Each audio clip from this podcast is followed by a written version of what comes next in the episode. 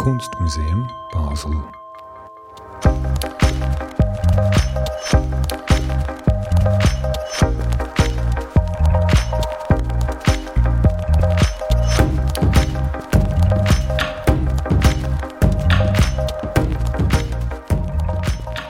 Momentaufnahmen is brought to you by the Kunstmuseum Basel. Momentaufnahmen roughly translates to snapshots. This podcast is supposed to be just that a snapshot of the state of post photographic practices in Basel right now.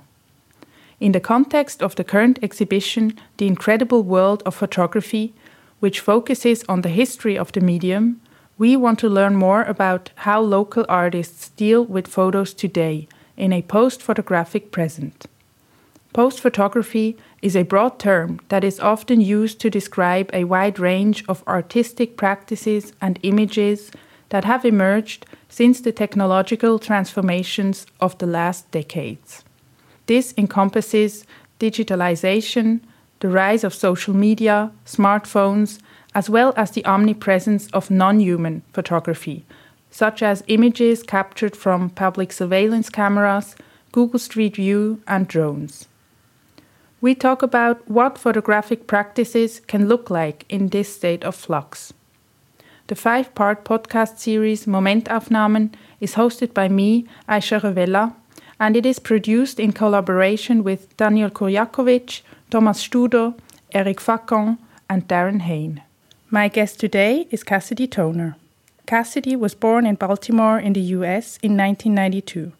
She came to Basel to do her master's degree in fine arts at the Institut Kunst, which she completed in 2018.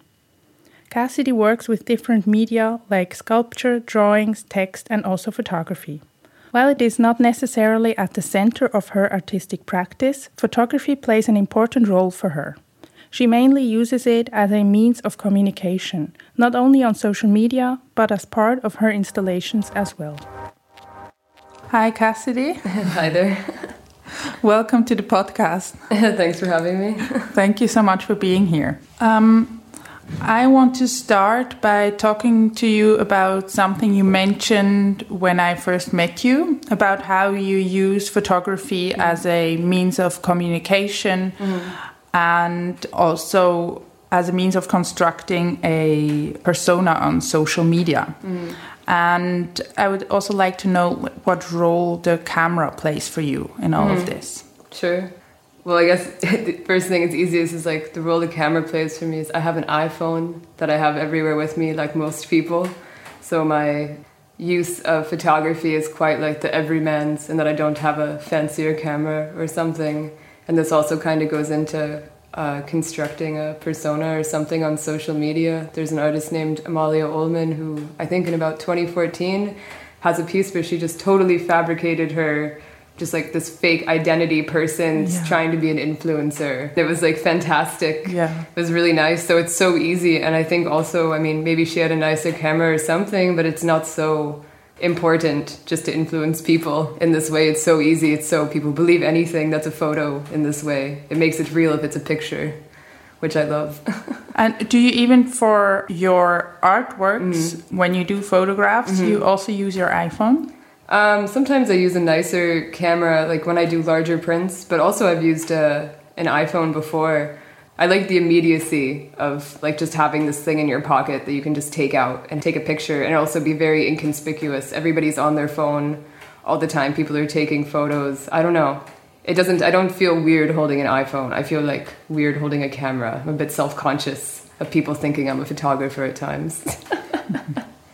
Yeah, I think it would be hard to call you either a photographer or a sculptor or a yeah. painter or um, yeah. anything in particular because your work um, appears to take on so many different shapes and forms. Sure. You make drawings and objects made out of textiles and trash, mm. uh, ceramic sculptures, paintings with motion sensors.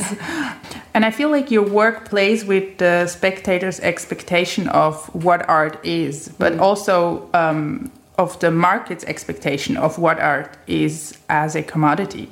Mm. And I would be really interested to know um, what photography means in this context to you. Yeah, I mean, a lot of my work maybe, or some of my, not a lot, but some of them maybe look like they're photographs, even though they're not.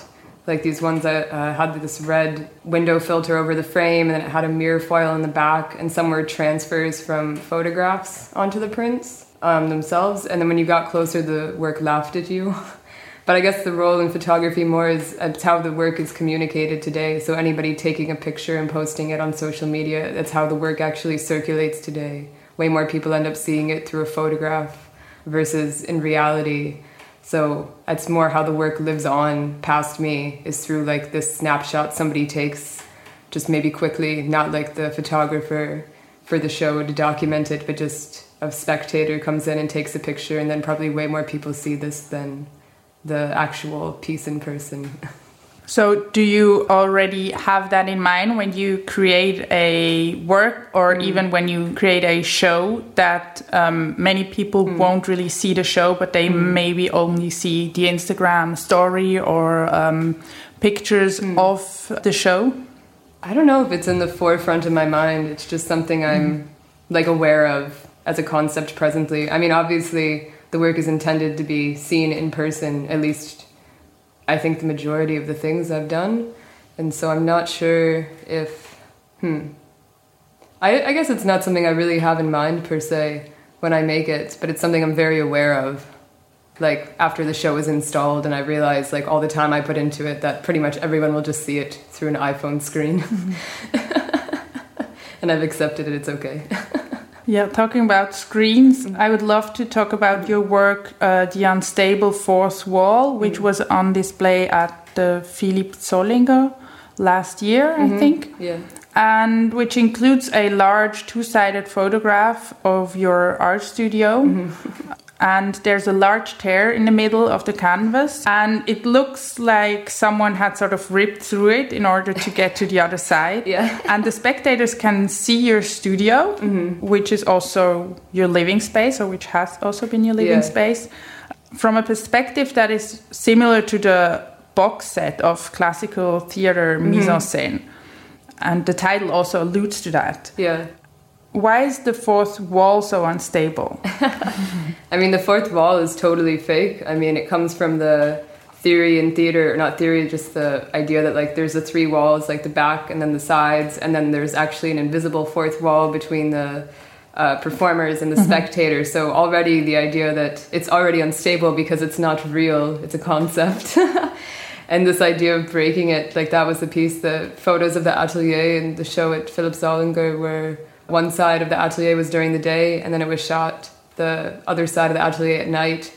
And then this rip through it was a bit of an ode to Wiley. Coyote maybe smashing through this, breaking this barrier, which is, could be like breaking a physical barrier or like when the cartoon character makes like eye contact with like uh, the spectator, like acknowledges they're on a screen in some way. So it was very easy to use these prints of the studio and also kind of to bring the studio out of the studio like instead of the artist hiding behind this fourth wall of like the safety of their atelier to bring this into the light of the gallery which was quite comical for myself I find that really interesting because, on the one hand, you sort of show your uh, space where you work and also where you live, Yeah. and um, one could feel even a little voyeuristic, maybe, For to sure. sort of look into your space literally. Yeah. But at the same time, a lot of times you put things in between the work and the Mm-hmm. spectator, then.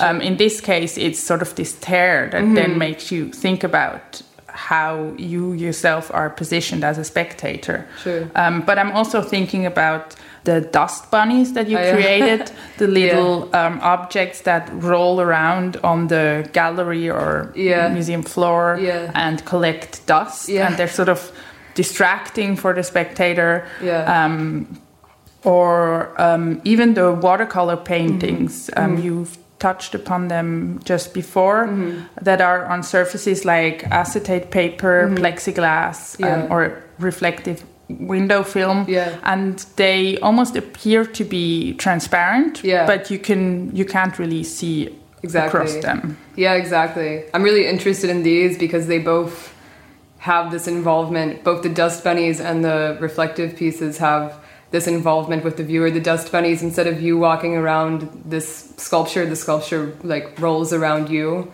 which I think is really mm-hmm. interesting. Like instead of you having to avoid the sculpture, like it has to avoid you a bit. Like it's not uh, static; it's always in motion. And I guess the same could be said for the uh, the window film pieces, because when you walk up, you're reflected in it yourself, so you immediately become a part of it. Your presence is also activating in it. And these pieces also laughed when you got about a meter away from them. And so you see your reflection in them, so you're laughing at yourself in a way, which I guess a lot of people found unnerving. But these were all uh, all artworks that had their own, I guess you could say, uh, maybe ego or their own like being. Like they all lived on their own. Yeah, it wasn't just a static painting on the wall. They really have a personality. They come alive a bit. I hope. Um, and in general, you seem to be interested in the exploration of uh, failure and tragedy, yeah. um, but it all, always comes with humor. And there are many references like uh, Camus' uh, Sisyphus mm or The Insatiable mm-hmm. Coyote. Yeah the movie Groundhog Day yeah, you talked it's about. my favorite movie. And uh, yeah, and many more. It's your yeah. favorite movie? Yeah, movie? I love it so much. Why do you love it so much? Oh man, Groundhog Day is amazing. It's such a deep movie. There's actually been like there's even like Groundhog Day theory that they have like relating to war, where you think like when you're in a war zone, you have like the same day repeated over and over and over. And even you could say the monotony of life, like working a nine to five, then you have a break, then you go back. Like it's such a deep movie to me, and just I think it's also really beautiful because initially in the movie, Bill Murray is really, really upset. He's stuck in this and tries to find all these ways to kill himself, like get out of it, and just realizes he can't. He wakes up the next day and it starts over exactly the same. And then eventually he just grows to embrace it and he learns like other languages. He uh, like masters the piano. He reads about being a doctor, like all of these things. He realizes he has infinite time and so, actually, in the I'm so nerdy about it. The original script for it, which is not how the actual movie ended. Uh, the original script, when he wakes up and realizes that he's like finally out of this, he runs over to the piano to test if he really can play because he didn't know how to before to see if it wasn't just a dream. And like he can really play like masterfully. And it's amazing. But you say that's not how it turned out in the film. In the film the way it ends is just he wakes up and is just super happy. Okay. and i think it's way more poetic that he like questions the reality of this experience. Yeah. but it goes from like this absolute failure and despair like sisyphus this perpetual like pushing a rock up the hill just for it to go down and then you push it back up it was really the same.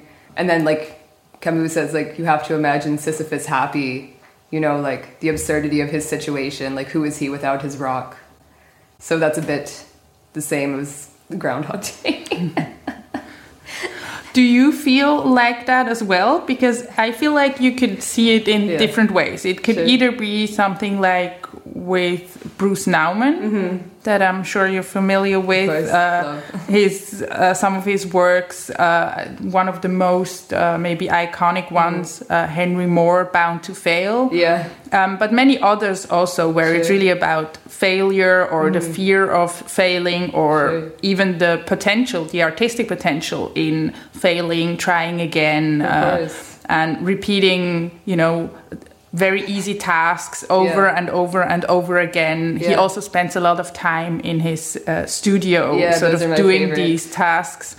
Um, so I was thinking about that on the one hand, and um, uh, then I was thinking also about uh, what we already talked about a little bit mm -hmm. um, the fallibility of the spectator artwork mm -hmm. relationship, but also maybe the art world, art market in general, mm-hmm. um, which I feel is something that you're very um, suspicious about. Yeah. If, I don't know if that's yeah. fair.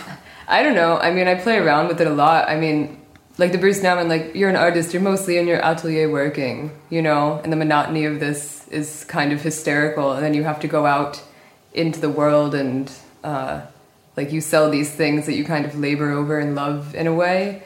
I don't know. I mean, I'm quite new getting into like the market in this way, so I don't know as much. But I definitely play around with it. I have a deal with my gallerist Phillip Zollinger, and uh, he agreed that all my work sells for the same price, and the price is just perceived artist value at the moment. So it could be a tiny sculpture or it could be a massive sculpture, and they all cost the same.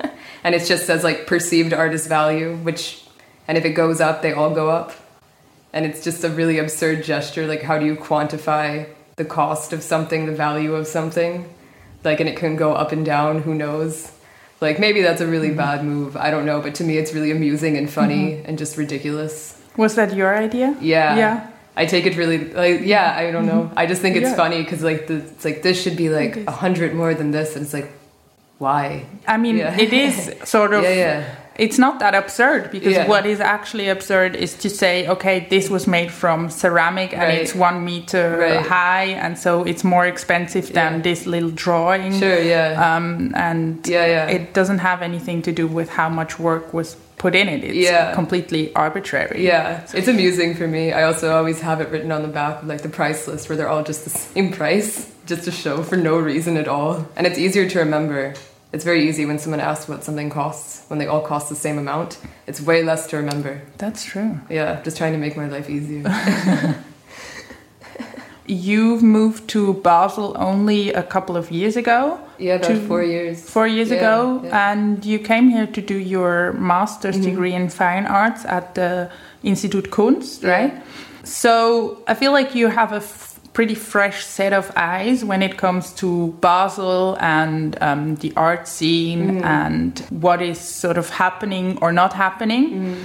And um, one of the things that I would like to find out from all of the artists that I'm interviewing for this podcast series yeah. is what you would be interested mm. to see in the future mm. in Basel happening when it comes to photography and new media, mm. contemporary art. I think it would be nice. Maybe I mean, yeah. I don't. I like the programming here and stuff, but the Kunstmuseum would be nice to have a, maybe a new acquisition show of contemporary work because that's quite cool. I, I mean, I lived in New York before I moved to Basel, and I really liked seeing the new photo show at MoMA or the new acquisitions for all the museums, just because they're usually quite contemporary artists and new media and stuff, and that's usually really exciting. And maybe it's also work that was only like in Venice or something that you've never had the opportunity to see, and so that was always really exciting when a museum bought a piece and then you could finally see it in person. So a new acquisition show would be awesome. Also, I'm just always curious to see what museums collect. Who isn't? I guess most people aren't, but artists actually. yeah, I mean that's also I think one of the one of the questions like yeah. what who are uh, shows for? Yeah. You know? Is it for yeah. um, you know just uh, everyone yeah. is it for artists is it for yeah. collectors um, i think that's also of course it's supposed to be for everyone but how do you sort of um, satisfy the different uh, interests and how do you sort of also maybe break away from what has already been done yeah um, i mean art's totally coming from visual communication but i think people get really overwhelmed by museums and whatnot when i would take my parents to a museum they would ask me a lot of questions and I mm-hmm. remember, uh, who is it? I forget who made this piece. Uh, but they were asking me about one work, and the placard on it was very boring. It was like, oh, he does minimal paintings. And I was, uh, I guess it's Piero Manzoni. I was like, he also canned his own shit. That doesn't say this on the placard. I'm like, that's way more interesting and fun. But also, I think people get overwhelmed, and it's like, you don't have to know anything. Just you can go, and if something interests you, that's awesome. And if not, that's also fine. Like I also get really exhausted by museums and stuff. Like I can go see one section, or also because I'm an artist, I know the history of work and I know the relevance of why it's important, but it doesn't mean I necessarily like it, but I can appreciate it. I think people shouldn't feel uh, overwhelmed by going to a museum. It's chill. You don't have to know everything. You don't have to understand it. If you like something, that's awesome. That's it. It's for you. Do you think um, that you know social media, mm. Instagram, but even artists mm. websites, mm. do they help in making people more comfortable with art, or is it the opposite? What would you say? Maybe, yeah. I mean, social media, like Instagram and stuff. I guess, well, I mean, my Instagram feed is like full of art because it knows my algorithm and has guessed I'm an artist. And so it's mostly art and like photos of dogs. So it's a nice thing to look at. But I guess, yeah, I mean, also just the idea that you're scrolling through just image after image, it's a bit like going to a museum, like image after image after image. So maybe it also makes it a little more, uh, it normalizes the experience a little, or you have like a little like a test drive on your phone looking at images before you go to the place. So maybe it's not as overwhelming. Uh, lastly, Okay. yeah. I would really like to uh, know the story behind the photo on your portfolio where you, as a small child, you sit in a studio. I suppose it's a studio with all of these pencils or I like paintbrushes and paintbrushes It's and like a Pollock's yes, background. Yes. So, how did your parents guess uh, at how old are you in this picture? Maybe two. I think it was for my first birthday. First birthday. Maybe that's Yeah. what they told me. Yeah. So did they know you uh, that well when you were one, and they're like, she's an artist, or do you think they decided she's got she she looks like an artist, and then that's what you had to do? so what?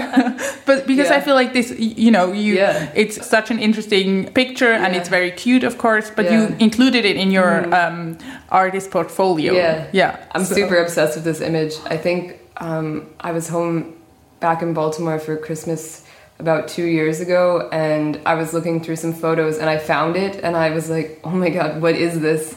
And I asked my mom, and she said, "Oh yeah, we just posed you. It was. It wasn't. They didn't pick it. It was just what was at the photo studio." And I was like, "Oh my god, that's crazy!" I'm like, "You posed me as an artist on like my first birthday, and I became an artist." I'm like, "What if you posed me as like a well-adjusted person that's like a lawyer and like happy or something? Like, think of how my life could have turned out." So I'm super obsessed with like just the uncanniness. Like, it was just totally mm-hmm. by chance. But I'm really obsessed with this, and I always joke with her about it. I'm like, "What if you posed me as like a banker or something? or what if you posed me as like a police officer?"